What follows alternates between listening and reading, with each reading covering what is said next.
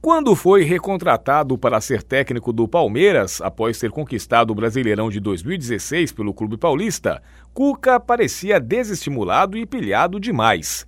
A passagem pelo Alviverde em 2017 foi repleta de crises de relacionamento com o elenco. E pior, falta de criatividade no esquema tático, um futebol burocrático e irritante, abaixo do nível que os jogadores de então, atletas como Dudu, Borja, Lucas Barrios, Mina, Moisés, Michel Bastos e Felipe Melo, poderiam oferecer.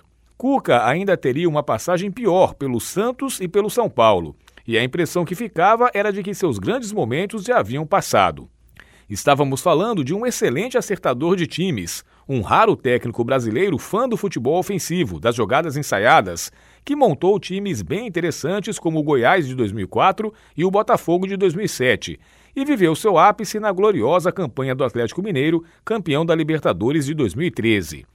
Nesse período pós-título de 2016, Cuca também sofreu com problemas de saúde, deu uma parada dos trabalhos e voltou discreto para assumir um problemático Santos de 2020, depois de ter ido mal por lá em 2018, e aos poucos sua capacidade de montar e acertar times reapareceu. Com um elenco repleto de garotos, fez uma campanha espetacular na Libertadores de 2020, que perdeu por uma bola no último segundo dos acréscimos, se credenciando a reassumir o Galo Mineiro, agora milionário e favorito a tudo que disputaria. Apesar do início derrapante, com direito a time confuso em campo e alguns atritos fora dele, Cuca conseguiu implantar um futebol acima da média no Galo e está a um passo de ganhar seu segundo Brasileirão em cinco anos.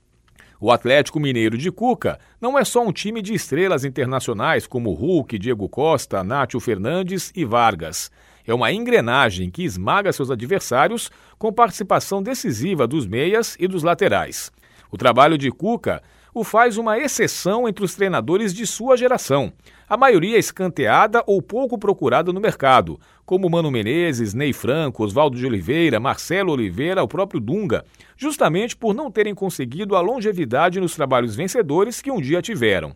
Nesse sentido, apenas Tite pode estar acima de Cuca e Renato Gaúcho a seu lado.